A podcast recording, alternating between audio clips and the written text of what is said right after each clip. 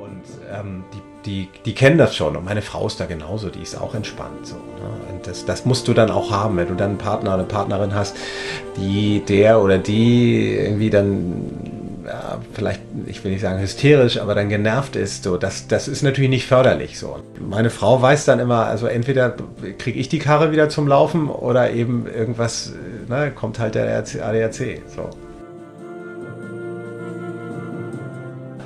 Und mit dem bin ich, bin ich in, in so einem Neubaugebiet damals, bin ich dann mal so ein paar Sandberge hochgefahren und dann hatte ich einen Kumpel dabei und der meinte, ja, lass mich auch mal fahren. So. Und der hat das Ding innerhalb von einer Minute festgefahren. Und dann haben wir den ein bisschen in die Nacht ausgegraben. Da war, glaube ich, die, die sogar die, die Liebe zum Offroader auch gelegt worden. Äh, ja, diese Land Rover, dieses Land Rover Virus, was mich dann gepackt hat. Moin, grüß Gott und hallo, liebe Leute da draußen. Willkommen zu einer neuen Folge von meinem Podcast Landy und Leute. Mein Name ist Rainer Schuler, alias die Lamprade. Heute mal wieder was ganz Besonderes, nämlich heute stelle ich die Connection her zu meinem Lieblingspodcast The Camperman. Zu Gast ist Reinhard Achilles und er wird uns erzählen, wie er dort zum dritten Rad am Wagen sozusagen geworden ist. Und vor allem werden wir darüber reden, was für ihn die Marke Land Rover und das Offroad bedeutet. Und reden kann er, denn er ist ausgebildeter Journalist. Und somit freue ich mich auf ein spannendes Interview mit ihm und würde sagen, macht euch nun am, Laber, am Lagerfeuer bequem und hört den Campfire Talk to Go. Viel Spaß dabei. Herzlich willkommen zu einer neuen Folge von Landy und Leute. Mein Name ist Rainer Schuler und mein heutiger Gast ist Reinhard Achilles. Er ist nicht nur der dritte Mann bei meinem Lieblingspodcast The Camperman, sondern eben auch echter Land Rover-Enthusiast. Und darüber wollen wir uns heute ähm, unter anderem unterhalten. Und ich sage Hallo Rainer. Hallo, ja, vielen Dank, dass ich äh, heute dein Gast sein darf. Ja, ich denke mal, ist für uns vielleicht von daher eine Premiere, dass du dieses Mal interviewt bist. Äh? Sonst bist du ja auch so ein bisschen auf der anderen Seite. Aber fangen wir doch gleich mal damit an. The Camperman, wie ist es dazu gekommen? Ne, so ein bisschen auch zu, zu, den Ursprüngen hätte ich bald gesagt. Und vor allem, wie bist du dann dazu gekommen? Äh, da kann ich zu den Ursprüngen tatsächlich gar nicht so viel sagen. Also ich weiß natürlich, dass meine beiden Kumpels ähm, Henning und Gerd irgendwann mal die Idee hatten, diesen Podcast aufzusetzen, weil sie beide ähm, Camper-Enthusiasten sind. Ähm, ich muss aber auch gestehen, ich weiß gar nicht, wie genau die beiden sich kennengelernt haben. Henning und ich kennen uns schon sehr lange. Wir haben äh, zusammen äh, mal Sport studiert und sind darüber über den journalistischen Schwerpunkt haben wir beide so diesen, diesen Weg dann auch tatsächlich beruflich dann eingeschlagen. Und Henning ist irgendwann auf mich zugekommen und meinte, Mensch, ich mache hier einen Podcast mit Gerd zusammen und irgendwie möchten wir dich mal einladen, so als ja, Gast, um da ein bisschen was zur Technik zu erzählen, weil Henning natürlich wusste, dass ich ähm, äh, auch im früheren Leben ähm, mal Kfz-Mechaniker gelernt habe und für ihn auch eigentlich hier und da immer mal so ein bisschen geschraubt habe. Ähm, damals nur an seinem Käfer Cabrio und dann an seinem, an seinem Bus, an seinem Camper.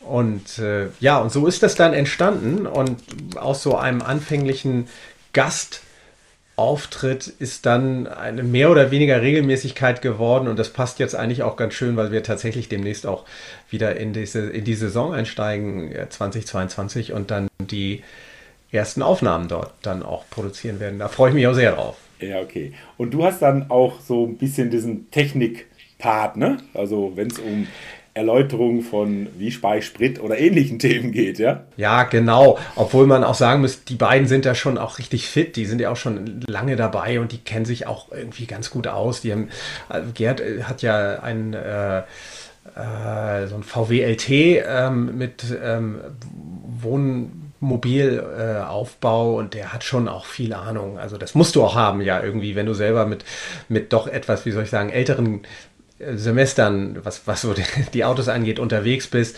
Und der ist natürlich topfit auch, der Wagen. Der hat jetzt auch eine lange Tour, ähm, auf der unterwegs ist und hat den auch dann von, von professioneller Seite dann auch fit machen lassen. Das ist ein alter Karmann, ne? Genau, ein alter Karmann. Henning hat jetzt einen T5, der ist jetzt äh, natürlich noch ein bisschen jünger, aber auch das, äh, der braucht natürlich hier und da auch mal technische Zuwendungen und da ähm, bin ich dann auch mal äh, gefragt und wir machen viel gemeinsam auch. Henning ist da ja auch irgendwie äh, auch so Autodidakt in Anführungsstrichen, aber der kann auch viel selber und hat auch Lust drauf, den Innenausbau viel selber gemacht. Also das, das ist schon klasse, das macht schon viel Spaß. Aber ja, zurück zur eigentlichen Frage. Ja, ich, ich bin, wenn man so will, ja als Gelernter oder ehemals Gelernter, obwohl das auch schon sehr lange zurückliegt. Also ich bin tatsächlich noch so ein klassischer ähm, Mechaniker ähm, und äh, habe mit alten Engländern viel zu tun gehabt und darüber kam dann auch tatsächlich diese, diese Liebe zu den irgendwann zu den Land Rovern und oder zur Marke Land Rover und ähm, bei der ich mich gerade allerdings auch so richtig noch gar nicht auskenne. Also das, das, das entsteht eigentlich auch gerade so, wenn man, wenn ich mal ehrlich bin. Also das ist von daher auch eine spannende Zeit. Also ähm, Automechaniker gelernt und dann gedacht, nee, ich will noch mehr, oder? Ich will noch was anderes machen. Ja, genau. Also das war so ein bisschen in der Orientierungslosigkeit der des, nach dem Schulabgang. Ähm, ich, ja, ich könnte ewig ausholen. Also ich, ich wollte mal Jura studieren, das hat nicht funktioniert und dann habe ich irgendwie ähm, gesagt, so jetzt mache ich mal was Handwerkliches. Einer meiner Brüder hat mir das geraten und das war ein goldrichtiger Tipp und bin ich dann über einen, über einen Freund äh, an eine ja, interessante Werkstatt für, für Restaurierung englischer Oldtimer geraten in Hamburg, Altona damals. Und da bin ich dann da habe ich dann tatsächlich auch nach dem Praktikum, nach dem Kurzpraktikum haben die mich da genommen und dann habe ich, dann äh, bin ich aber nochmal gewechselt zu einem anderen Spezialisten, auch in Hamburg, weil, weil dieser erste Laden dann pleite gegangen ist. Also das war dann, war dann ein bisschen turbulent, aber hat alles super geklappt. Im Anschluss hat mich ein sehr netter Berufsschullehrer, der hat mir dich dann da vermittelt an einen alten Kumpel von ihm und das ist so ein, so ein alter Hauding, der ist jetzt über 70, aber macht immer noch, äh, mit seinem Sohn zusammen schraubt der auch immer noch ähm, an Engländern rum. Der hat richtig viel Ahnung auch. Da bin ich dann immer noch mal, wenn ich mal einen Tipp brauche, rufe ich den an oder fahre da vorbei. Das geht dann aber so erst so in Richtung äh, Aston Healy und Jaguar, oder? Ganz genau. Das war, äh, das ist so, waren so die Marken, die, die ich da auch so mit unter den Fingern hatten und die mich auch damals total gereizt haben. Ich wollte eigentlich immer einen alten Triumph haben. Und das ist aber irgendwann komplett tatsächlich nicht eingeschlafen, aber hat sich dann gewandelt, als ich dann irgendwie äh, ja diese Land Rover, dieses Land Rover Virus, was mich dann gepackt hat. Okay, da kommen wir gleich noch zu. Jetzt noch mal kurz, wie kam es zum Studium dann? Wie, wieso bist du dann Richtung so, Studium ja, losmarschiert? Ja, ich, mich, hat, mich haben einige Berufsschullehrer damals irgendwie ermuntert, haben gesagt, also du, du bist eigentlich genau der Richtige für, für äh, Lehramt, du kannst irgendwie gut mit Menschen, du kannst gut sabbeln, irgendwie hast technisch offenbar ja auch was drauf und ähm, die meinten, du musst ja unbedingt Berufsschullehrer werden. Und das fand ich eigentlich auch klasse, die Idee hätte ich auch verfolgt, aber das war dann leider so in Hamburg, ich wollte in Hamburg bleiben, ähm, war das dann reines Maschinenbaustudium. Studium. Und als ich da den Lehrplan sah, da war mir doch relativ schnell klar, dass das dann, was ich da auch an, jetzt vielleicht auch an Wissen oder auch gewissen ähm, Skills, die ich vielleicht in der Berufsschule hatte, auch in Mathe, die haben da lange nicht ausgereicht. Und dann habe ich auch immer so diese zweite Schiene, die mich schon auch gereizt hat. Ich wollte eigentlich mal Autojournalist werden. Dann habe ich gesagt, so jetzt ähm, verfolge ich das Thema Sport und Sportjournalistik verfolge ich weiter und dann mache ich das andere eben als Hobby. So, und dann, so, so ist es dann eben gekommen, dass ich dann eben in dieser ja, journalistischen Schiene gelandet bin und geblieben bin, auch bis heute da arbeite, auch ein bisschen auf der anderen Seite. Also ich arbeite nicht in dem Sinne direkt als Journalist, aber ich mache Pressearbeit für Sportveranstaltungen, Schwerpunkt Laufen. Und das macht sehr, sehr viel Spaß, weil ich da neben der Arbeit mit den Journalisten, mit den Medien eben auch das Organisieren so mit. Ach so, okay, also richtig die Events. In, in meiner Hand habe, genau. Wir machen Sportevents und das macht natürlich dann klasse Spaß, weil du dann eben auch mit ganz vielen Leuten zu tun hast. So, ne? Als wenn du permanent so am Rechner sitzen würdest und äh, sozusagen nur den Kopf irgendwie bemühst. So. Und so passt es dann auch zusammen. Ne? Das eine für den Kopf und das andere auch für den Kopf. Wissen alle, die irgendwie gerade mit dem Landy zu tun haben. Das ist zwar ein robustes Auto, wo natürlich auch viel Kraft mal irgendwie gefragt ist beim Reparieren, aber auch doch viel Köpfchen. Das weiß, glaube ich, jeder. Das muss ich, das ist keine, ist eine Binsenweisheit, denke ich. Ja. ja, und dann hat dich mal der Offroad- oder Landy-Virus erreicht, ergriffen, wie auch immer. Genau, ja. Das kam eigentlich also die Marke fand ich schon immer irgendwie klasse. Ich fand die, auch die Serien immer gut. Also ne, die alten Serie 1 bis 3. Ähm, Defender kam dann eigentlich relativ spät. Davor war eigentlich immer so ein bisschen der, der Range Rover äh, Classic. Das war eigentlich so ein Auto und mit dem, also den habe ich auch hier und da mal bei uns in der Werkstatt gehabt. Und da habe ich gesagt, das ist ein fantastisches Auto. So, und äh, das finde ich auch heute noch so. Und dann, deswegen habe ich auch einen davon, der ist allerdings auch noch im Dornröschenschlaf. Ähm, und äh, das ist aber ähm, auch ein wirklich geniales Auto. Ein bisschen unterschätzt. Früher war das natürlich so als der erste wahre SUV. Ich finde ja die, dieses Wort auch so ein bisschen blöd, weil irgendwie, das ist eigentlich kein SUV, das ist eigentlich ein Geländewagen für die feinere Gesellschaft. Also. Ja, ja, genau. Aber Baumann oder der, der Farmer durfte damit zu Opa fahren. Ne? So war ja so ein bisschen die, das Marketingkonzept. So, und die Basis ist ja ganz ähnlich wie beim Defender. So, ne? Ist eben nur die Haut und oben das Gehäuse ist ein bisschen anders. Aber ich weiß, in, in vielen Jahren gab es ja immer so Vergleichstests, so der, der der Range Rover war geländemäßig eigentlich besser. Ne? Also der war, der kam wirklich weiter als der manch ein Defender, geschweige denn Serie. Hatte der mehr, mehr Wumms wahrscheinlich allein schon. Ne? Und das Fahrwerk hatte halt äh, seine Spezialitäten. Also es hat mehr gekonnt. Ja, wobei das Fahrwerk ja eigentlich, das ist fast austauschbar. Also, ne, die, die, wenn du jetzt den mit einem konventionellen, äh, nicht mit Luftfahrwerk, das ja sehr empfindlich ist, bei den späteren, ähm, ist das eigentlich ähm, das Fahrwerk ja ähnlich. Er ist ein bisschen kürzer ne, in der, im, im Radstand als jetzt der lange Defender zumindest. Und aber sonst, was eben die Antriebe angeht, ist es ja, oder ist es nah beieinander, auch beim, ähnlich wie beim Discovery. Da gibt es ja noch mal ein paar andere Übersetzungen.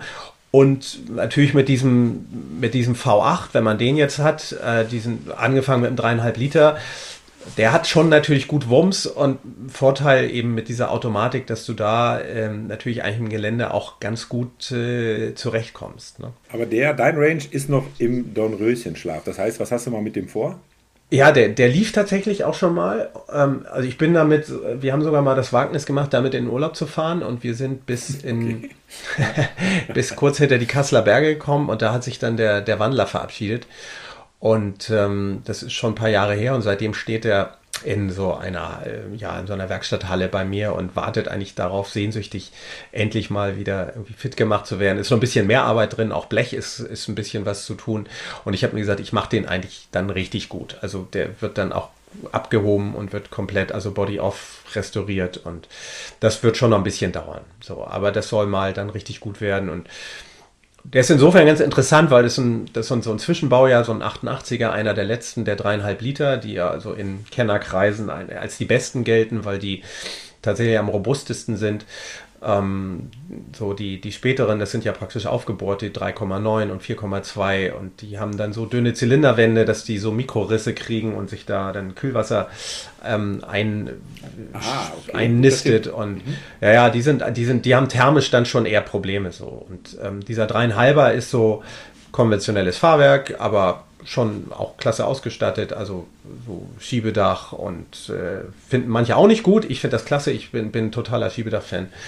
Ähm, und da, äh, ich glaube, dass das, also das, der ist halt von der Substanz auch gut und das wird, glaube ich, mal auch äh, schon mal eine Wertanlage. Sind sie inzwischen alle eigentlich. Ne? Also, ja, ja, also, die werden mal richtig Geld kosten. Ja, ja, genau.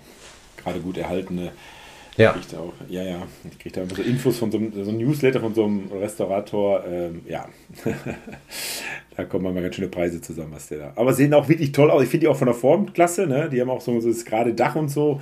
Ja. Ähm, ist da noch, ist ja dann noch der Zweitürer immer, ne? Die Classic haben automatisch nur zwei Türen, ne? Naja, das ist immer so die Frage, wie, was wird als Classic bezeichnet? Also meiner ist ein Viertürer, ähm, ähm, aber, aber eben dieser Range Classic, so nenne ich jetzt mal eigentlich alle, auch die späten, dann sogar noch die, die ähm, bis 95, glaube ich, wurden die ja, 94, 95, glaube ich, wurden die letzten ausgeliefert, Anfang. Ähm, die haben dann auch schon noch so ein Soft Dashboard, also das ist so ein bisschen, erinnert ein bisschen dann an die, an die späteren Discovery. Ist nicht mehr so meins, aber ich finde jetzt, ähm, an sich ist das für mich die ganze Reihe, also ab ähm, Beginn eigentlich auch vom Zweitürer, der für viele ja so der Ur, der Ur Range Classic ist. Also ist das für mich eigentlich auch legitim, auch die späteren als solche zu bezeichnen. Okay, super. Und weitere Fahrzeuge, du hast ja drei Familienmitglieder aus, aus dem Hause Land Rover. Äh, ja, ich, ähm, inzwischen sind es nur zwei. ich, hatte, ich hatte einen Discovery 3, dem ich sehr nachweine. Ähm, ja, warum? aus verschiedenen Gründen kann. Ja, ich, ich, ich glaube oder ich finde, dass der eigentlich der beste Kompromiss aus allem ist. Der ja, hat eigentlich die Geländetauglichkeit des Defender. Er hat eine unglaub, ein unglaubliches Volumen. Der ist so fantastisch groß. Ähm, und der fährt sich richtig klasse. Also ist ein sensationelles Reiseauto. Sehr entspanntes Fahren. Also ich hatte diesen 2,7 ähm, Diesel. Es gab den auch relativ selten als 4,4 Liter V8, äh, der auch in dem großen, ähm, im großen äh, Range Rover Vogue drin ist. Ähm, und natürlich Spritfresser ohne Ende, aber die, die, kann man eben mit Gasumrüstung ist das auch ein interessantes Projekt. Aber ich hatte jetzt die 2,7 Liter Diesel mit 190 PS, ähm, der vielen ein bisschen zu schlapp wirkt. Ich kann das überhaupt nicht teilen. Das Ding war bärenstark. Also ich habe da so viel auch transportiert, ähm, Steine reingewürfelt. Da war eine, eine Dreivierteltonne an, an Pflastersteinen hatte ich da drin. Und mit diesem Luftfahrwerk, das ist also nicht ein Millimeter runtergegangen. So, ne? Und wenn das alles funktioniert, dann ist das ein wirklich klasse Auto und wenn man die auch vernünftig fährt, wie eigentlich alle diese Autos, ähm, dann kann man da auch mit den Motoren eigentlich viel Spaß haben. Also man hört auch so, so Schauermärchen, so Motorschäden bei 100.000 und ich glaube, das liegt einfach daran, dass die dann falsch bewegt werden. Falsch bewegt und nicht gepflegt, ne? So. Vernünftig genau. gepflegt. Also ein unfassbar robustes Auto und ich, ich mag die Form total. Also ich finde den, find den mit dieser asymmetrischen Heckklappe, mit diesem, ähm, mit, diesem, mit dieser kleinen Stufe im Dach und auch ansonsten, nicht umsonst ist auch jetzt der neue Defender, also der äh, ganz neue, finde ich von vorne eigentlich äh, irgendwie ganz viel von kopiert, von dem, von dem Discovery. Also wir, wir hatten da mal auf Tour in Rumänien äh, auch eines Abends diese Diskussion, die, das war eine geführte Tour, das heißt, äh, die Kollegen vom, von die Guides dort haben dann erzählt, dass sie sich eben auch eigentlich vom Defender verabschieden wollten und mehr auf Discovery umsatteln wollten, weil auch sich Land Rover halt dabei vieles dabei gedacht hatte. Ne? Das ist ja auch vom Radstand her zwischen dem 90er und dem 110er Defender. Ne, also somit gut auf der Straße, aber auch immer noch gut im Gelände und umgekehrt, logischerweise. Mhm. Und so, und das haben die dann also ganz, ganz breit diskutiert. Ne? Bis dann mal einer dachte, ja, ist alles wunderschön, ne? But Defender is just pretty cool, ja. Also das, der hat das halt auch ja, diese ja. robuste, oder die ja. Serie natürlich auch. Also damit war dann äh, die Diskussion äh, mit einem entsprechenden Gelächter beendet. Ich weiß, es gibt natürlich äh, viele Vorteile an diesem Auto, an dieser Modellreihe letztendlich. Darum setzt sie sich ja auch weiterhin auch durch. Äh, mit verschiedenen Varianten jetzt ja mittlerweile sogar. Ja, aber Defender oder Serien sind dann halt, äh, naja. Das ist der Kult, ne? Ja, das genau. Der, und das ist, das ist auch, das ist auch völlig nachvollziehbar. Und ich, ich, ich bin es eigentlich, ich habe das, was heißt aufgegeben? Ich habe da mich da eigentlich nie so richtig dran beteiligt. Ich kann jeden verstehen, der irgendwie sagt, ähm, ich will das Modell fahren oder ich will auch ein Discovery 1 fahren oder Discovery 2. Ähm, auch sensationell gute Autos, so, ne? Irgendwie alles, also ein Kumpel von mir hat so einen und als ich zum ersten Mal drin gesessen habe, gesagt, boah, das ist ja auch, ne, der, auch den, den 122 PS Diesel und völlig ausreichend und eigentlich so kommodes Auto und eben anders als der Defender und ähm, ich kann auch Leute verstehen, ein Kumpel von mir, der, der auch, der hat jetzt auch ein Classic, zum Beispiel ein Range Classic wieder und ist auch totaler äh, autonah. Der ist äh, knapp 1,90 so und dann sagt er auch Defender leider nicht, geht nicht. Da sitze ich drin wie auf so einem Klappstuhl. Irgendwie ist ja auch so. Ne? Und dann, das ist, ich bin so 1,75 und ich habe Sitzschienenverlängerung und kann vernünftig dann im Defender sitzen. Und ich weiß, jeder, der größer ist, der hat einfach Probleme. Ja, ja. also ich, ich bin zwei Meter fast, 1,98 bin ich. Ähm, ich weiß, also ah, ja. ich, ich, hatte damals äh, die erste Begegnung wirklich in Afrika. Da hatten wir uns ein, wir hatten einen äh, ein Toyo ne, zur Verfügung gestellt ja. bekommen damals in Namibia und waren damit die ganze Zeit unterwegs und mein Kumpel hatte halt einen Defender. Komischerweise irgendwie mit einem äh, mit BMW-Motor damals, obwohl damals BMW noch gar nicht beteiligt war, aber die, der kam aus Süd, Südafrika, aus Südafrika. und da gab es die das so. War, ne? genau, das so. war der einzige mit dem, mit dem, das sind drei Liter, glaube ich, drei genau, Liter BMW mit. Eigentlich ja. super motorisiert, sah auch super ja. aus. Und, also, und da bin ich damit losgefahren, also da haben wir mal einfach getauscht Und da habe ich gedacht, ey, wie kann man auf so ein Scheißhaus so ungefähr? Ich saß da ja drin, ich musste mich ja total zur Mitte biegen, weil meine Schulter gar nicht ins Auto passte. Äh, heißt immer mit offenem Fenster fahren, Arm raushängen lassen und so. Ja. Aber äh, ja, äh, irgendwann haben wir dann doch äh, unseren Defender halt gekauft. Und ich habe mich da, man hat sich, ich habe mich einfach daran gewöhnt, so wie wahrscheinlich viele andere auch und musste einfach drüber hinwegsehen. Und auch diese relativ einfachen Sitze, da hat man mir auch schon geraten, es gibt mm. ja da mhm. durchaus auch Sportsitze, aber denke ich auch, die nehmen nur viel Platz. Die weg. Enge bleibt ja. Genau. Die Enge das, bleibt das, ja. Sind dann noch mehr Platz weg, sitze noch näher vom Lenkrad. Und dann habe ich mir halt einfach mal auch so ein ganz kleines Lenkrad gekauft. Hier irgendwo mhm. auf dem Schrottplatz, hätte ich fast gesagt, auf dem Trödelmarkt. Für 5 Euro hat das gekostet, auch ganz seltsam. Und das habe ich dann ein, eingebaut und damit ist das eigentlich okay. Ne? Ja, das habe ich auch, würde ich auch jedem raten, also der da irgendwie, ich finde zwar auch das Originale ganz hübsch, ich habe noch eins liegen, sogar ähm, in Original Leder, also neu wenn es jemand haben will, soll er mal sagen. Soll er sich bei mir melden, jawohl. Ja, genau. Ja. Und ähm, aber ja, aber du hast auch die normalen Sitzschienenverlängerungen oder gibt es da genau. noch was anderes? Nein, nein. So, also, diese ja. 7, 8 Zentimeter, die es so ja. hinausschießt, da über diese äh, Blechbördelung, ne, geht das da genau. hinaus. Und ja, aber dann, kommst damit klar, ja? Ich komme damit klar, der, der Sitz ist, oder die Lehne ist dann nochmal äh, schräger vielleicht als normal. Mm. Aber ich versuche, also das, meine Frau ist halt Krankengymnastin, ne? die, die sagt sowieso, gerade sitzen ist sowieso besser, als da sich da irgendwo reinflezen.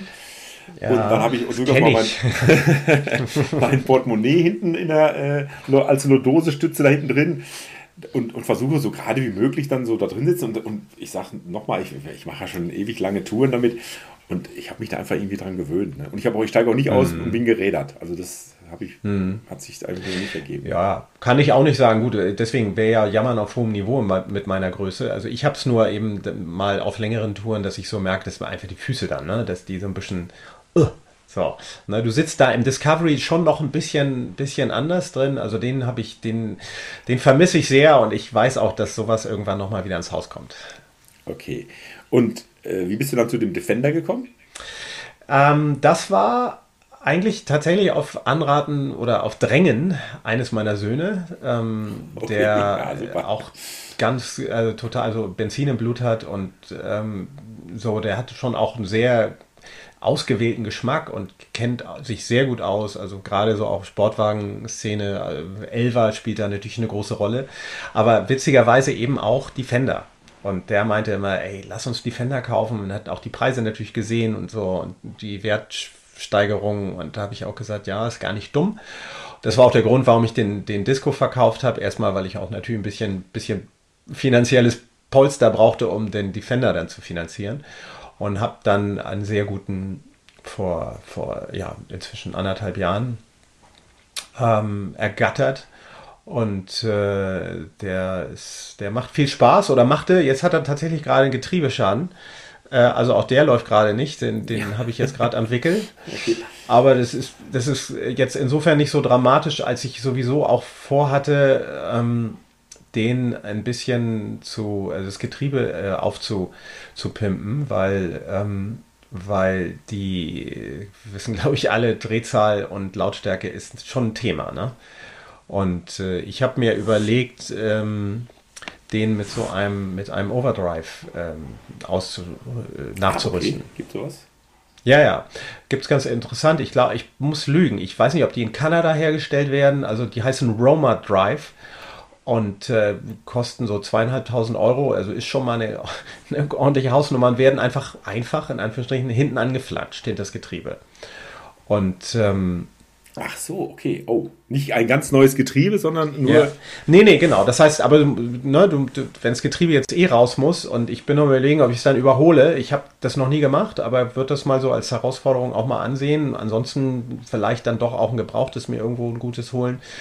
Und dann würde ich das eben soweit komplettieren mit diesem, mit diesem Overdrive dann versehen. Das ähm, geht insofern auch ganz gut, als meiner auch leistungsgesteigert ist. Ähm, also der, so, ein, so ein Kit drin und der hat schon, schon auch gut Druck. So, ne? Und das ist so mit den Basis 122 PS wäre das vielleicht ein bisschen schwierig. Also da höre ich dann auch mal wieder oder mal gelesen, dass das dann schon so am Berg, dann, äh, dass er dann nachlässt. Ähm, so, dann muss man den mal, da muss man wieder runterschalten oder rausnehmen, ne, dieses Overdrive, die Untersetzung rausnehmen und dann erstmal wieder auf Drehzahl kommen und auf Geschwindigkeit kommen und das äh, denke ich mal, wird bei dem nicht blühen. Also Okay. dadurch, dass Das heißt, er einfach.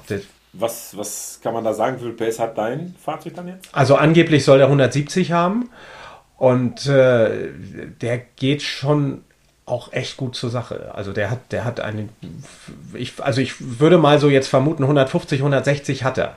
Was So, hast du noch für aber Motor? Was ist das überhaupt für ein Modell? Baureihe? Das ist, das ist der TD5, ähm, dieser, dieser zweite, da gibt es ja zwei Versionen von, einmal mit diesem, der hat 115 PS und den 122 PS, der ist auch etwas verbessert. Ich glaube, die haben so ein, ich muss jetzt echt lügen, W, ich glaube ein W, W10 und W15 gibt es da. Ich, die Kenner mögen jetzt irgendwie schmunzeln und sagen, der Typ hat keine Ahnung, aber ähm, äh, es ist, also der hat schon den, den etwas verbesserten Motor.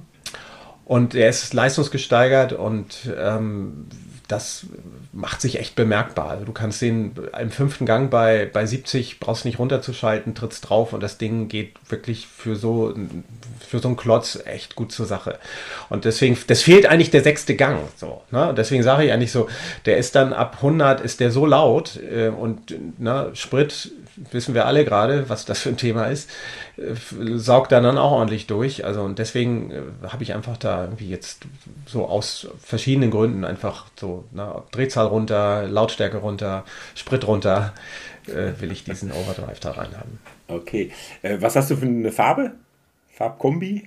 Das ist so ein Anthrazit, äh, dunkel Anthrazit und ganz, finde ich ganz gefällig. Also Metallicfarbe finde ich, finde ich sehr schick, finde ich sehr gefällig und ähm, Mit schwarzem Dach oder mit weiß? Nee, noch nicht. Aber gut, dass du es gerade sagst. Genau. Er hat ein weißes Dach, klassisch, aber ich will das Schwarz äh, noch umlackieren. Muss sowieso, muss ihn sowieso abnehmen oben, weil da so ein bisschen an den, an den typischen Stellen jetzt auch da die, die, die Schienen, die äh, also praktisch zwischen, zwischen Unter, äh, Unterkarosse und den, und den Fensterbereichen, den Fensterrahmen äh, laufen, die sind auch ein bisschen angenagt und da will ich ihn mal gleich dann komplett machen. Habe mir neue Schienen verzinkt besorgt und da will ich ihn dann einmal richtig machen und dann wird das Dach in dem Zuge gleich mitgemacht und lackiert. Ich weiß noch nicht, ob ich die Fenster rausnehme. Das, die, die Dachfenster. Das ist ja, da raten viele von ab. Weil sie sagen, die kriegst du nicht wieder rein. Nicht wieder dicht wahrscheinlich, oder was? Ja, und das das nächste so. Und ich kann mir aber nicht vorstellen, dass das, dass das so irgendwie so ein Hexenwerk, also dass es gar nicht geht. Aber warum wolltest du rausnehmen? Ich meine, du nimmst das komplett Zum ab. Lackieren. So, ja, das ist genau der Punkt. Ne? Man kann es auch abkleben, aber ich bin dann irgendwie immer so ein, dann so ein hundertprozentiger, dass ich so sage, wenn ich weiß, darunter ist noch weiße Farbe, selbst wenn man die nicht sieht, das kann ich irgendwie immer nicht ab. Das muss alles richtig, es muss sauber geschliffen und sauber lackiert sein und dann muss es alles wieder zusammen. Ja, das kenne ich, das Gefühl. Ja. Aber ja.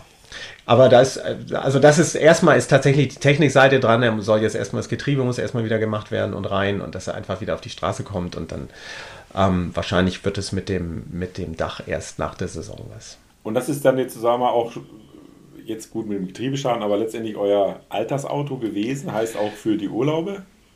Ja, also wir waren mit dem noch gar nicht los im Urlaub. Ähm, ich habe ihn zwar schon anderthalb Jahre, aber es, wir, unsere Urlaube waren jetzt im Sommer tatsächlich ähm, keine Campingurlaube. Wir sind dann mit Mini gefahren. Meine Frau hat einen, äh, auch Engler, also ist sehr englisch Okay. infizierter. Und äh, wir haben so ein Mini Clubman, Clubman das ist ein feines Auto und äh, mit dem waren wir dann jetzt im Urlaub. Aber wir haben tatsächlich vor, im Sommer mit dem Defender eine große Tour zu machen. Und deswegen, da muss er dann, da muss er fit sein. Und wo soll es hingehen? Äh, Wir fahren nach Frankreich, das lieben wir sehr. Und äh, das ist also neben den englischen Autos ist Frankreich als Land so ein bisschen unsere ähm, bevorzugte äh, ja, Richtung. Wir haben auch Verwandte da und ähm, fahren dann, wollen mal wieder in die Bretagne, da waren wir schon lange nicht mehr und fahren dann so an der Küste runter, vielleicht bis zur spanischen Grenze, mal in die Pyrenäen rein und auf jeden Fall in die Provence, die ich sehr liebe und äh, machen mal eine größere Tour da, ja. Also richtig Rundreise. Genau. Dann auch Offroad-Passagen eingeplant, heißt, wenn du in die Berge fährst in Spanien, Ja, ehrlicherweise, ich bin nicht der klassische Offroader oder bin es noch nicht. Ähm, äh, kann man sich natürlich fragen, warum fährst du denn so ein Auto? Äh, warum muss es das sein? Und kann ich nicht mal beantworten. Also ich habe schon auch Bock da drauf und ähm, ich, habe äh, mich tatsächlich auch mal, äh, da war glaube ich die, die sogar die, die Liebe zum Offroader auch gelegt worden. Ähm, schon mal in den 90ern, als ich noch in der Lehre war, da habe ich für 300 D-Mark damals ein ähm, Daihatsu Wildcat mir von einem Arbeitskollegen, der war bei uns, der war der Karosseriebauer und der hatte einen Motorschaden da verursacht, irgendwie Zylinderkopfdichtung im Eimer und das Ding habe ich relativ schnell und einfach wieder fit gekriegt. Und der Wagen war total rott, aber der war technisch vom Feinsten. Und der hatte so eine unglaubliche Power und wurde völlig unterschätzt. Sah so ein bisschen aus wie diese kleinen Suzuki damals. Dies ja, ne? So, also kaum größer, hatte aber einen zweieinhalb Liter Dieselmotor mit, äh, mit 90 PS. Also der hatte richtig Power. Und mit dem bin ich, bin ich in, in so einem Neubaugebiet damals, bin ich dann mal so ein paar Sandberge hochgefahren und dann hatte ich einen Kumpel dabei und der meinte, ja, lass mich auch mal fahren. So. Und der hat das Ding innerhalb von einer Minute festgefahren. Und dann haben wir den ein bisschen in die Nacht ausgegraben. und äh, da bin ich, bin ich, also erstens zwar mit, mit Offroadern irgendwie so in Berührung gekommen und fand die geil und habe gesagt, dass sowas ist irgendwie, das, das ist meine Art Auto. Aber es hat dann tatsächlich für, für Offroad-Geschichten bisher noch nicht, nicht gereicht. Also ich bin da auch nicht in der Szene drin, muss ich ganz ehrlich gestehen. Das ist so, ist meins bisher nicht so gewesen. Ich sehe das tatsächlich eher als Campermobil und das war auch bei dem Discovery so. Wir brauchen ein großes Familienauto, mit dem wir irgendwie schön in Urlaub fahren können, wo wir alles reinhauen können, auch Skiurlaub und, und ich fand dann einfach diese Allradgeschichte auch als aus Sicherheitssicht irgendwie einfach gut so. Ne? Klar kann man sagen, ja, du kannst auch mit einem Kombi, irgendwie, keine Ahnung, BMW 5er Kombi oder sowas. Hatte ich auch mal, war, hatte seine Zeit und jetzt ist halt eine andere. Und ich glaube, ich bleibe dabei. Also wir sind damals äh, mit einem Jeep Cherokee, zwei, das war der, der hieß da 2,5, aber da war der 2,7 Liter Daimler ja drin. Äh, damit sind wir angefangen ich habe damals mal die Firma wechseln müssen. Das heißt, ich habe da eine Abfindung gekriegt. Und dann waren wir so äh, großmütig und haben uns da diesen, diesen äh, das, ähm, Cherokee gekauft. Auch weil es einfach ein cooles Auto war, fand ich jetzt. Und äh, auch groß. Ich habe ja drei Kinder auch. Und dann sind wir da auch ein paar Mal mit dem Urlaub gewesen. Und irgendwann, äh, irgendwann haben wir dann gesagt, hier, weil hier unten im Schwarzwald, beziehungsweise rüber im Elsass, gibt es halt so Offroad-Strecken. Ne? Da kannst du hinfahren, da kannst du zelten, da kannst du das Wochenende verbringen und kannst da rumrödeln, wie du willst. Ne? Also nicht im Neubaugebiet oder auf irgendwelchen Ackern, wo es verboten ist, sondern ja. in solchen Gebieten. Und da haben wir dann angefangen, ähm, ich habe einfach meiner Frau so ein Training geschenkt, ein Wochenende, ne, für Ladies, mhm. da Offroad-Ladies, mhm. was weiß ich, mit Instruktorin. Und dann haben wir da das Wochenende verbracht. Und das, als, das, als wir dann festgestellt haben, ich meine, er hatte mehr oder weniger Straßenreifen, ne? also das war so eine, klar, so eine besondere Bereifung für den Wagen, aber das waren jetzt keine richtigen Offroad-Reifen. Und der Ding ist da durchmarschiert, egal was, das Ding war bis aufs Dach voll Schmodder. Und da haben wir uns alle so, also auch die Kinder fanden das natürlich fantastisch, ne? Und dann haben wir sie sogar auch noch, die waren ja noch ganz klein, aber dann durften sie, weil er ja Automatik ist, durften sie vorne auf dem, auf dem Schoß sitzen und dann fahren und so. Ja. Äh, also es war schon äh, klasse. Und da sind wir da so reingekommen und haben im Laufe der Zeit immer wieder so Touren gemacht. Oder eben in diese, äh, auch da hinten schwarze Pumpbereich schon mit meinem Sohn. Äh, ich kann das nur empfehlen, weil ähm, da, äh, dann lernt man das Auto natürlich kennen, wie man so schön sagt, aber man, man, man, man merkt dann richtig, was dieses, was das dann auch so richtig ausmacht. Was der ne? richtig kann. Ne? Genau, ja. was er richtig kann und was, ja. was du auch als Person, ne, wenn du da deine Angst in gewisser Weise wirklich überwindest, da irgendwo runterzufahren, irgendwo durchzufahren ähm, und weil du dann ja eben die Leute hast, die dich dann auf jeden Fall ja wieder rausziehen. So war das bei dem, bei dem äh, ersten Training mit meiner Frau da auch da im Elsass. Da war so ein Jeep-Club, die hatten alle so riesige V8-Monster ne, mit riesigen hm. Reifen mhm. und steckten da bis zu den Hüften im Schlamm. Und dann, äh, ja, gucken, wir guckten ja nur, ne? wir haben ja nur zu. Und meinten so, ja. was, was macht ihr eigentlich hier? Wo ist eigentlich euer Auto? Ne? Ja, sag ich, gut, wir haben ja so ein Cherokee, wir wollen einfach nur so auf den Wiesen und auf den Hügeln rumfahren. Dann habe ich gesagt, spinnst du? Hol das Ding her, fahr dich fest, fahr da rein, guck, ob du durchkommst. Wenn nicht, wir ziehen dich natürlich gerne wieder raus. Die hatten ja voll Bock da drauf. Ne? Und ja. so, äh, auch, auch durch diese Gemeinschaft dann halt, auch dieses Offroad, diese, diese, da sind wir so richtig infiziert worden. Und ich kann das auch nur jedem empfehlen, mal solche, so ein, so ein, so ein Gelände zu besuchen. Da trifft man immer Leute, die dich da auch instruieren können. Da muss man jetzt nicht unbedingt einen Kurs machen. Aber mit einem Kurs ist es natürlich auch schön. Ne?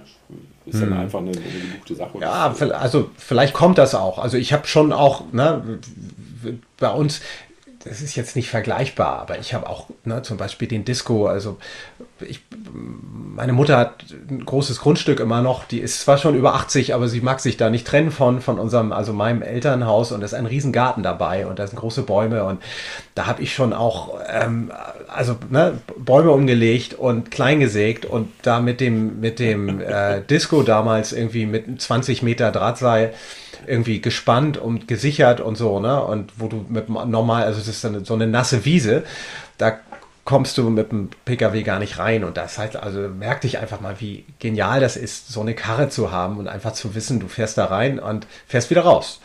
Ja, und äh, das sind jetzt natürlich nur so Ansätze, aber äh, ne, ich will jetzt mich damit nicht als Offroader nee, bezeichnen. Aber, das, das aber, da merkst du natürlich so, ah, da ist, da kitzelt das ist schon richtig, ne? Da kitzelt schon was. Oder mal durch den Wald zu fahren und so. Genau, und du musst es üben, ne? Ist ja klar, du musst äh, über Jahre hin, also ich habe ja auch jetzt nicht dauernd irgendwelche Touren gemacht, aber immer mal wieder und immer wieder fällt einem dann auch wieder ein, was du schon gelernt hast. Und so setzt sich das auch fest. Und nachher, wenn es mal, sag mal, wirklich irgendwo bist, sagen wir mal wirklich äh, in den Westalpen oder sonst wo, oder in, in, in einem Schlammloch im Wald, wenn du runterfährst zum, zum, zum Strand, kann das ja alles passieren. Du fährst dich fest oder, oder du weißt nicht, ob du da durchkommst. Und dann verhältst du dich halt so, wie du es mal gelernt hast. Und ja. das macht dich sicher und so. Das meine ich damit, dass du dann auch so ein Auto äh, in der Hinsicht, so vielleicht auch wie du das siehst, äh, ich kann mit so einem Auto halt mal, wie gesagt, auf eine nasse Wiese beim Camping fahren, muss nicht Angst haben, dass ich da morgens nicht mehr runterkomme. Ich kann aber auch runterfahren zum Strand, ja, in den mhm. Sand rein und so. Ja, und ja, ja. Das lieben, das, das, macht so ein Auto dann ja auch aus. Das ist ja dann die besagte Freiheit, ne? wo andere so oben auf dem Schotterparkplatz ja. stehen müssen mit ihren ja. normalen Autos, kannst du halt da runterfahren und dich da ins, in den Schatten des Autos legen. Ne? Ja, und äh, ja, da, da, merkst du eben auch, wie komplex oder wie vielseitig eben dieses, dieses Auto auch ist. So, ne? Und das können Leute nicht nachvollziehen, verstehe ich auch so. Und das würde ich auch niemandem jetzt irgendwie als das Nonplusultra irgendwie verkaufen wollen. Und du musst unbedingt so. Auch völlig klar, dass, das, dass die Autos ja auch Nachteile haben, aber das sind Nachteile, die man gerne in Kauf nimmt. Und jeder hat da so seine Nische. Und das ist eben unsere Nische und die finde ich die finde ich, finde ich richtig gut. Und ich glaube, dass ich da auch tatsächlich angekommen bin. So. Ja. Und, und wenn und nicht Sohn. Wenn dein Sohn äh, da auch eine Vorliebe für einen 911 hat, was er, was du vorhin gesagt hattest, ähm, diese Autos, ich glaube, der Defender, also oder die Serien natürlich dann alle mit, mit eingerechnet, und der 911er, das sind ja die Autos, wovon es noch am meisten gibt, also an die fast 80 Prozent oder weit über 70 Prozent aller jemals hergestellten bei welcher Baureihe gibt es das? Natürlich bei G-Klassen, so gibt es noch andere Modelle, aber äh, eben nicht bei den, sag mal, äh, Butterbrot-Autos da. Ne? Genau. Da gibt es das eben nicht. Die werden halt dann irgendwann mal ausrangiert, gehen nochmal in ein anderes Land und dann werden sie dann doch irgendwie verschrottet. Und hier ist das eben etwas anders. Und äh, da spielen genau diese Dinge gerade eine Rolle, was wir gerade gesagt haben. Dieses Freiheit, Gefühl, das Abenteuer ähm, und, und, und äh, ja, ich denke mal, das können unsere Hörer hier auf jeden Fall verstehen, die, die sich in der Regel ja dann auch mit Land Rover und so weiter äh, auseinandergesetzt haben.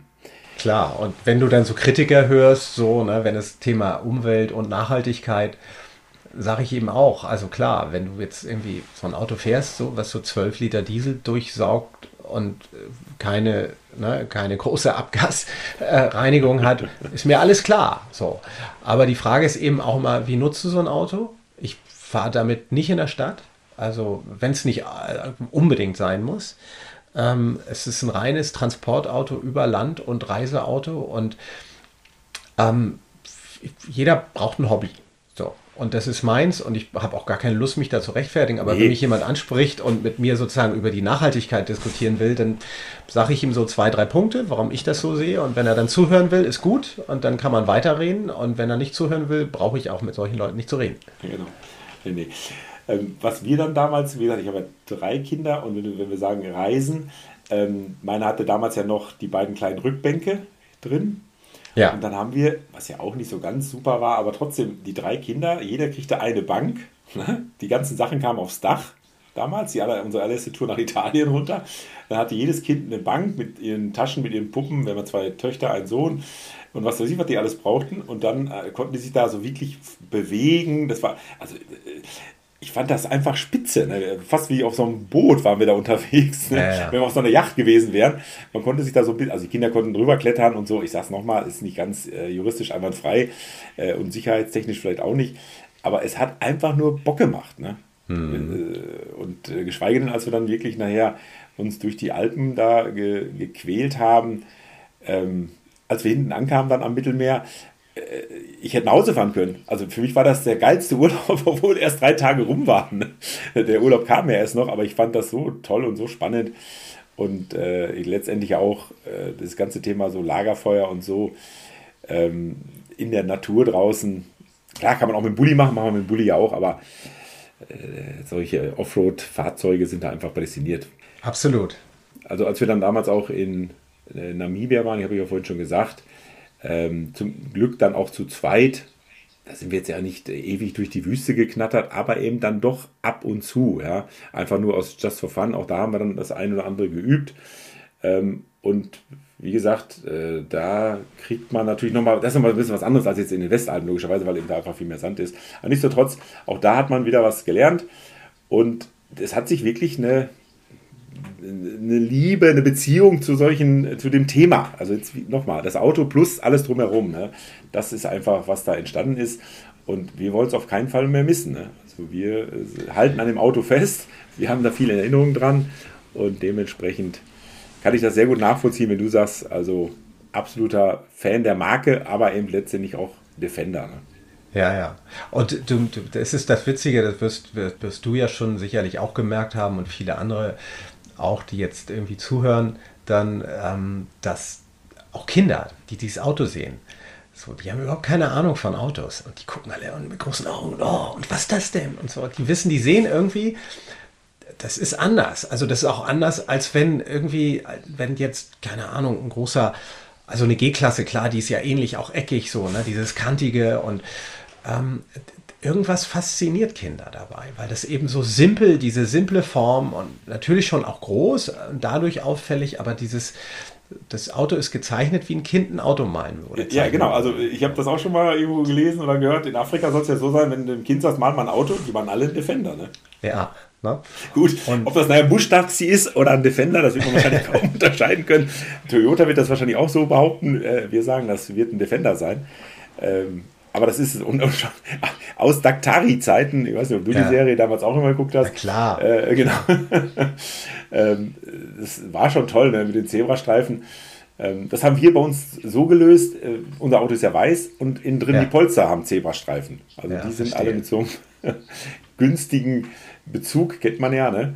bezogen, dass wenigstens innen drin so ein bisschen auch Daktari-Feeling aufkommt. Ja, herrlich. Gut, du, du sagtest, äh, dass du auch da äh, reisen, also auch jetzt letztendlich grundsätzlich äh, in deiner in deinem WhatsApp-Profil sehe ich zwei süße Hunde. Sind die dann auch immer mit dabei, wenn ihr auf Reisen geht? Wenn es geht, ja. Gerade dann irgendwie auf den ähm, auf den Sommertouren. Also jetzt zuletzt, als ich mit meiner Frau allein unterwegs war, hatten wir sie nicht mit. Da waren sie hier und die Jungs haben sich um die gekümmert. Die Jungs mussten zu Hause bleiben, weil die arbeiten mussten und haben sich dann um die Hunde gekümmert. Das, die haben die auch sehr vermisst und aber jetzt im Sommer ist tatsächlich auch geplant, dass wir sie ähm, eigentlich beide einsacken. Also mindestens einen. So. Und äh, die beiden verstehen sich auch super, obwohl die völlig unterschiedlich sind, nicht nur optisch unterschiedlich. Das eine ist noch eine ganz junge, die ist gerade mal ein Dreivierteljahr alt ähm, und das andere ist schon eine Was alte Sind das für Rassen oder sind das Mischlinge? Wie kommt das? das? Nee, es sind beides, ähm, äh, der, beziehungsweise die kleine ist ein Dackel, ein Mischdackel, eine Mischung aus Ra Raum und Zwergdackel und ähm, war früher, glaube ich, mal als eigene Rasse sogar anerkannt, hatte uns die Züchterin erzählt und wir wollten genau sowas, eigentlich nämlich nicht den ganz, ganz kleinen Zwergdackel, aber auch nicht den reinen Raucherdackel und kriegten dann diese unfassbare Mischung. Und dieser Hund ist auch wirklich, das, der hält hier jeden in Atem und jeder liebt die. Und, und das andere ist ein West Highland Terrier, also auch wieder aus England oder im weiteren Sinne, also Schottland, würde, ein Schotte wird das natürlich jetzt, der würde jetzt die Hände beim Kopf zusammenschlagen, aber ähm, und die ist, die ist schon äh, ordentlich betagt mit 17 Jahren und ist aber noch immer so ganz fit, kann nicht mehr gut gucken, aber sonst ist sie noch gut zu Wege und die beiden lieben sich und ähm, wo wir können, nehmen wir sie mit. Du, dann habe ich noch eine Sache, ähm, komme ich nochmal zurück auf die Camperman. Ja. Der Gerd ist ja nun mal schon seit längerem oder auf jeden Fall immer mal wieder länger unterwegs. Also er hat ja wirklich das Nomadenleben begonnen. Was sagt dir denn sowas? Hättest du da auch mal Bock dran? Könntest du dir das vorstellen?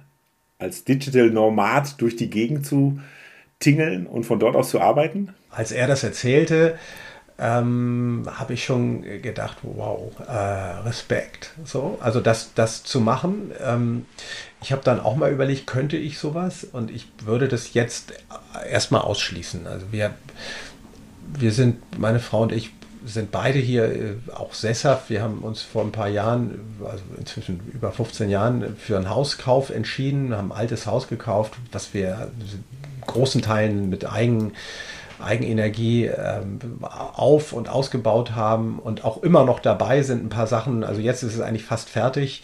Ihr, ihr wohnt ja im, in Hamburg, oder? In, es wäre in Hamburg, im, genau, im Nordosten Hamburg, so ein bisschen hier im Speckgürtel, nennt sich Al Alstertal. Ähm, ganz, ganz nett, so sehr naturnah alles. Also wir haben, wir sind drei Minuten sind wir im Wald und oder so im Wald ähnlichen, das ist ja, äh, jetzt übertrieben, aber wir haben es nicht weit und sind dann richtig in der Natur und gefällt uns unglaublich gut. So, also das ist so ein bisschen auch der Hinderungsgrund, warum ich sagen würde, ähm, ich wäre niemand, der jetzt so ein Nomadenleben führen könnte. Bisher nicht. Ähm, und das würde der Job auch gar nicht zulassen. Bei Gerd ist es ja auch dadurch spezifisch, dass er als Journalist natürlich mehr oder weniger von überall aus arbeiten kann. So, ne? Und jetzt mit digitalen ähm, Kommunikationsverbindungen, mit Videokonferenzen ist das natürlich auch alles deutlich einfacher geworden. Das würde bei mir schon nicht funktionieren durch diese Art meines Jobs. Klar, wenn du die Events äh, organisierst, musst du ja auch im Vorfeld schon wahrscheinlich öfters mal vor Ort sein, aber dann auch bei den Events selber, ja. Also bei mir funktioniert das eben äh, nur durch, wenn die Saison durch ist, dann kann ich mir überlegen, könnte ich auch mal irgendwie sagen, du, ich nehme mal drei Monate unbezahlten Urlaub oder äh, zwei Monate von, man legt meinen ganzen Urlaub irgendwie in einen Monat, die, die Wochen, die ich habe und äh, dann den, die anderen zwei Monate hänge ich dann als unbezahlten Urlaub dran. Das habe ich tatsächlich schon mal überlegt. Mhm. Ähm, vielleicht kommt das irgendwann auch mal. Ähm, und da könnte ich mir mal vorstellen, also meine, die Idee ist wirklich mal von, von Spitzbergen bis nach Gibraltar irgendwie runterzufahren. Ah, cool. Oder auch vielleicht mal auch in Balkan, irgendwie äh, Rumänien fände ich sehr reizvoll, Karpaten, äh, so, und da wäre auch das Thema Offroad mal eines. Genau, auf jeden Fall, ja. Also da sind die Landstraßen äh, nicht mal so gut wie bei uns die Wanderwege. Ne? Das habe ich ja auch alle schon. Nee, also auch das wirklich empfehlenswert. Generell Balkan äh, sind wir ganz große Fans von. Ähm, wenn du sagst, Frankreich ist Hast du ja bestimmt noch ein paar Tipps für mich. Dann. Ja, ja, also äh, du sagst ja, Frankreich ist ja dann so euer Favorit. Und da waren wir früher auch sehr viel, Italien, Frankreich. Ne? Ähm, jetzt, sagen wir mal, wirklich vor 20 und mehr Jahren. Ne? Ähm, und heute ist es halt in diesen Ländern, also wirklich da in, in Osteuropa, so wie damals eben in, in Frankreich und in Italien. So die Campingplätze nicht ganz so super durchstylt, ne? die, mm. die Duschen noch so ein bisschen rostig und so ein Kram. Und das ist, ich fand das, ich finde das damals gut. Ne? Es erinnert mich, wenn ich es heute so erlebe, auch wieder an die gute alte Zeit, wo wir noch mit dem VW Bus T2 da rumgenuckelt sind. Also deshalb fahren wir, wir haben alles, also nicht alles natürlich noch nicht, aber viele Länder dort schon bereist, auch oben im Baltikum. Kann man wirklich nur empfehlen, kann man unwahrscheinlich viel erleben und man bräuchte auch an der einen oder anderen Stelle äh, ein Offroad-fähiges Fahrzeug, weil wenn man da mal auch in, in manche Naturparks und so reinfährt, äh, ist das aber nicht auf keinen Fall alles asphaltiert. Ne? Ja, ja. Ja, das, also ich finde das auch sehr spannend, weil ich, das ist ja auch so ein Perspektivwechsel dann so, ne? dass du ähm, auch einfach so merkst, woraus wirklich ankommt so, ne, im Leben. Also ich, ich merke das immer so, wir sitzen hier so im, im in Anführungsstrichen gemachten Nest und äh, jetzt auch unabhängig von Ukraine, das geht uns, glaube ich, allen unfassbar an die Nieren. Und ähm, man fragt sich auch, ob man eigentlich zynisch ist, dass man jeden Tag noch so zur Arbeit geht und irgendwie seinem Job nachgeht und man auf der anderen Seite weiß, irgendwie 1500 Kilometer von hier, da sterben Menschen, die werden bombardiert, Zivilisten, irgendwie, das soll jetzt gar nicht unser Thema sein, aber ich, ich finde das so, ich finde es halt einfach auch gut, deswegen ist das auch meine Art von Urlaub, ähm, so das Einfache auch wieder zu, zu suchen, zu suchen und zu wertschätzen. Und deswegen ist eben auch dieses Campen, finde ich, immer wieder ein Thema und auch immer wieder klasse und ähm, und ja, und, und klar, Neues entdecken, gewisse Form von Abenteuerlust, äh, das muss jetzt keine Camel Trophy sein, obwohl auch sowas dann finde ich auch nach wie vor klasse. Wir haben ja beide da schon uns auch wirklich drüber ausgetauscht. Aber wie du sagst, so eben auch in Länder, in denen äh, eben so die Infrastruktur noch äh, eben eine andere ist so, ne? und einfacher ist und wahrscheinlich dann eben ganz andere Sachen zum Tragen kommen wie Gastfreundschaft und, und, äh, ne? und Hilfsbereitschaft. So, ne? Und das möchte ich gern mal kennenlernen. Albanien ist ja sprichwörtlich, was die Gastwirtschaft betrifft. Das ist also das absolute Highlight. Nichtsdestotrotz ist in allen Ländern so. Ne? Da ist man wirklich dem Gast wirklich sehr, sehr aufgeschlossen. Und trotzdem nochmal auf die Ukraine zurückzukommen. Wir waren in Rumänien, vorne sind dann eher so die Karpaten, irgendwann fährt man durch die Walachei, also die gibt es ja wirklich. Und dann kommt man hinten im Donaudelta an und dann ist die Ukraine da. Ne? Also es ist wirklich, wir waren schon praktisch vor, ich war auch schon mal in Odessa oder so, aber äh, da sind wir hingeflogen. Aber hier, wir sind da hingefahren, ja. Und jetzt, du überlegst, heute wirst du wahrscheinlich irgendwelche Feuerscheine am Horizont sehen, wenn du jetzt da wärst, ja. Also unfassbar bescheuert, was da gerade läuft. Und äh, klar, das spricht man natürlich dann auch mal an, wenn man jetzt in solchen Gesprächen hier ist. Ne? Ja, ist auch völlig legitim. Ich glaube, das geht ganz vielen durch den Kopf so. Ne? Und, und äh, so wie auch viele andere Dinge jetzt, auch so auch Spritpreise und ne, da muss man sich natürlich auch überlegen, äh, boah, wie kriegt man das eigentlich noch auf die Reihe? Und ähm, so, und ich ja, habe das ja vorhin gesagt, also so mein Defender ist jetzt auch nichts für die Stadt, so das war auch vorher nicht. Und ich habe vorher schon immer irgendwie ja, einfach so ein bisschen bewusst so gedacht, ich habe ein Fahrrad, so, wo ich kann, fahre ich Fahrrad, das hält mich fit und ist irgendwie, äh, da schlägst du so viel Fliegen mit einer Klappe. Und dann ist mein, mein Defender, mein Auto, so gerne wie ich Auto fahre, ich liebe Autofahren. Äh, das genieße ich dann eben tatsächlich im Urlaub und in, auch mal am Wochenende, wenn man mal aufs Land rausfährt und äh, an, die, an die Nordsee fährt, an die Ostsee fährt und so. Das, das muss auch einfach, ja, das gönnt man sich dann im besten, im wahrsten Wortsinn. Genau.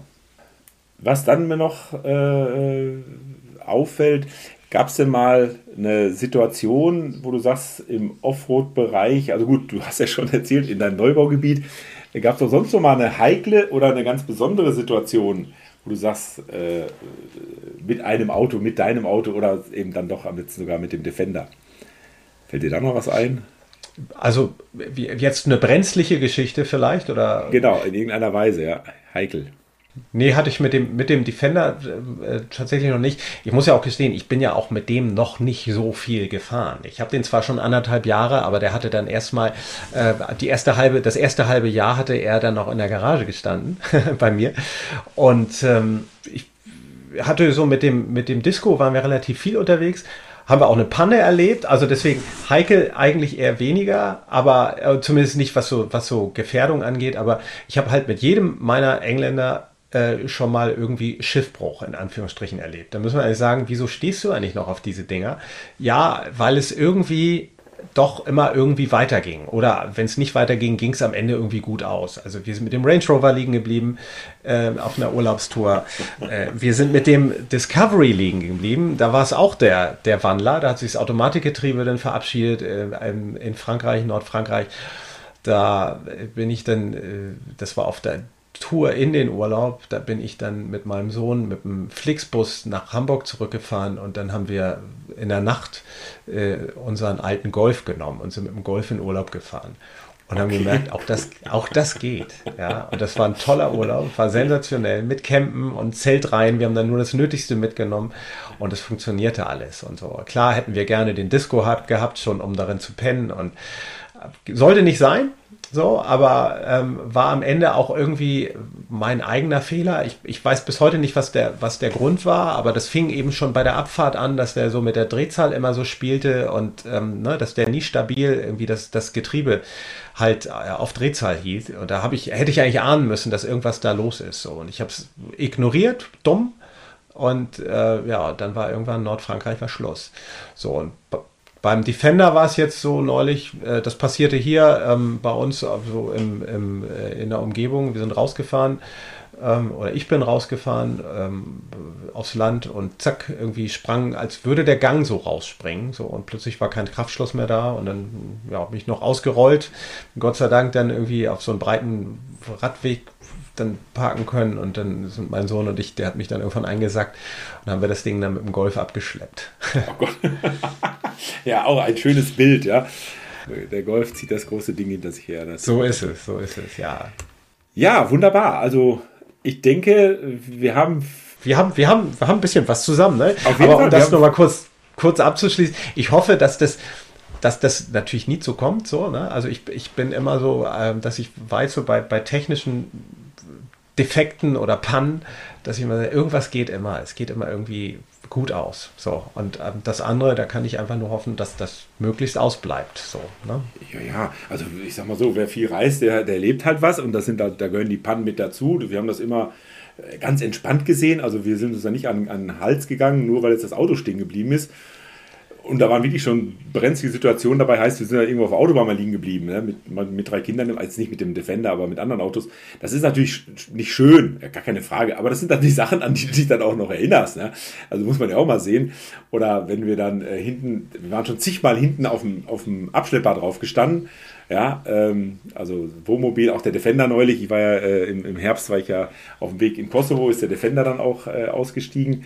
Äh, dann haben die mich da auch von der Autobahn runtergeholt und nach Ljubljana reingeschleppt. Äh, ja, sind, da macht man ein schönes Foto, wartet ab, bis das Ding repariert ist, ja, guckt sich vielleicht die Stadt an und fährt dann einfach weiter, wenn es klappt. Also wir sind in Paris schon hängen geblieben, ist die Kardanwelle äh, irgendwie fing an zu schlagen, bei dem Jeep war das damals, war auch in dem Moment stressig für mich jetzt, ne, mit den Kindern hinten drin. Aber am Schluss, die haben die einfach hinten äh, rausgebaut, er hat dann nur noch Frontantrieb gehabt und dann sind wir die ganze Zeit im Urlaub damit äh, rumgefahren, ja, konnten halt nicht mehr ins schwere Gelände rein. Also ich, das gehört irgendwie mit dazu. Also so ein, so ein super tolles Auto, wo solche Sachen einfach nie wieder passieren, gibt es ja wahrscheinlich sowieso nicht. Kann immer mal was passieren, auch Unfälle.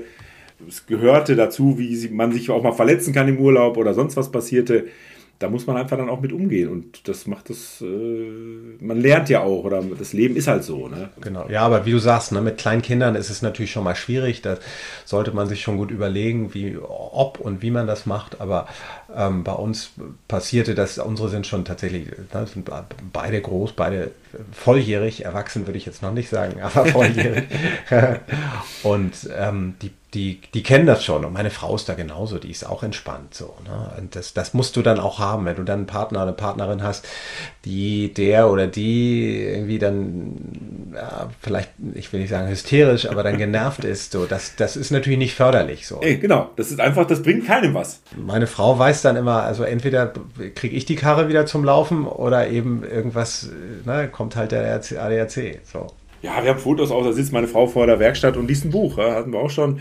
Oder was uns mal passiert, ganz kurz, wir, wir hatten, also ganz am Anfang, da waren wir noch nicht so lange zusammen, noch, noch befreundet und nicht verheiratet, da waren wir in den USA und haben uns einen, einen Cadillac gekauft. Den haben wir ja heute noch, also den haben wir schon seit über 30 Jahren. Und auf jeden Fall, wir sind praktisch aus der, äh, vom Hof gerollt, von dieser, wo wir ihn gekauft haben und irgendwo auf der Autobahn ist er praktisch schon ausgestiegen. So, erste Panne. Äh, ganzen Tag dort verbracht. Dann zwei, drei Mal stand er wirklich in der Werkstatt, in diesem, in diesem schönen Urlaub. Ja? Und, und ich habe das immer fotografiert. Und dann sagte ich beim dritten oder vierten Mal, sagt meine Frau, Rainer, wenn du noch einmal den Cadillac in der Werkstatt fotografiert, ich lass mich scheiden. also, also da war es immer echt, das war dann echt schon ein bisschen nervig so. Aber heute, da, da, redet kein Mensch mehr von. Ne? Das war ein super geiler Urlaub. Wie gesagt, den Wagen haben wir heute noch. Das schweißt zusammen. Ja, das schweißt wirklich zusammen. Wir hängen an dem Auto. Also die, die Kinder hängen da dran. Das ist auch eigentlich Schwachsinn. Das Auto wird ja fast gar nicht mehr bewegt. Ja? Der ist wirklich einmal im Jahr vielleicht wieder rausgeholt. Aber verkaufen wollen wir auch nicht. Ne? Weil wir haben Fotos, Fotoalben voll mit diesem Auto. Und immer erst ein Kind, dann zwei Kind, dann drei Kind auf der Haube. Ne? Und naja, so ist das halt. Da muss man ein bisschen Freak sein, so Autofreak und Defender-mäßig sowieso Autofreak. Und das finde ich klasse. andere haben andere Hobbys. Und wir und wir eben englische, englische Exoten. Sehr schön. Reinhard, ich würde sagen, wir kommen so langsam zum Ende. Also siehst du, die Stunde ist rum bald. Ne? Also hat sich wirklich gelohnt. Ich habe viel über dich erfahren. Äh, möchte ja nicht verhehlen, dass wir uns noch nicht so lange kennen. Genau, und ich, ich denke aber, es wird dich. eine längerfristige Beziehung werden, ja, dass man sich dann doch immer wieder äh, äh spricht und unterhält, vielleicht auch mal. Ähm, ich habe mich mit dem Gerd jetzt verabredet, da zu dem Vanlife Festival im Veropolis. Da fahren wir auf jeden Fall hin. Und dann werde ich Henning und Gerd hoffentlich auf jeden Fall mal persönlich kennenlernen. Und irgendwann bin ich mal in Hamburg, dann will ich dich vielleicht mal anrufen und dann äh, trifft man sich mal. Ne? Ja, also, auf jeden Fall. mal in genau. Hamburg. Also wenn du da so praktisch im Katzensprung wohnst, kann man mit der S-Bahn mal rauskommen oder sonst was. Genau. Das kriegen wir hin. Ich bedanke mich auf jeden Fall ganz, ganz herzlich bei dir für das tolle Interview, für das schöne Lagerfeuergespräch hier heute, ne? dass wir da äh, uns austauschen konnten, ein bisschen was über die Familien, über die Autos und über die Einstellung zum Leben erfahren haben. Wünsche dir allzeit gute Fahrt, immer eine Handbreit Luft unterm Differential und äh, vor allen Dingen die Gewissenheit, die Gewissheit, dass es hinterm Horizont immer weitergeht. Alter. Das hast du schön gesagt, ja. Mach es gut. Du auch. Ich kann das nur zurückgeben. Sehr herzlichen Dank. Also war eine tolle Idee. Bin äh, wirklich, hat mir viel Spaß gemacht, die Stunde jetzt hier mit dir. Und ich freue mich auf weiteren Austausch und äh, werde dann natürlich dann auch dein, ähm, dein Podcast da verfolgen und äh, finde das wirklich fantastisch. Also auch so echt bemerkenswert, so wie du da so aus dem Nichts auch selbst sagst, du bist da ins kalte Wasser gesprungen und ähm, ich sehe das auch immer so auch als Lerneffekt jetzt auch für mich, auch mit den Jungs bei Camperman. Ja, finde es eine, eine sehr herausfordernde, schöne, gute Sache und wünsche auch dir dafür weiter viel, viel Erfolg und bedanke mich nochmal herzlich bei dir. Dankeschön. Also, schönen Abend. Dir auch und allen anderen auch einen schönen Abend und alles Gute. So Leute, das war's für heute. Ich hoffe, ihr konntet unser Lagerfeuergespräch genießen und möchte an dieser Stelle noch einmal auf den Podcast Camperman aufmerksam machen. Camperman schreibt sich mit E, weil es drei Männer sind, die hier übers Campen philosophieren. Das sind Gerhard Blank, Henning Pomé und unser heutiger Gast Reinhard Achilles. Weitere Links und Infos findet ihr auf meiner Homepage www.landyundleute.com. Also, vielen Dank fürs Zuhören und allzeit gute Fahrt mit eurem nicht immer zuverlässigen, aber doch irgendwie treuen Gefährten, eurem Landy. In diesem Sinne, so long.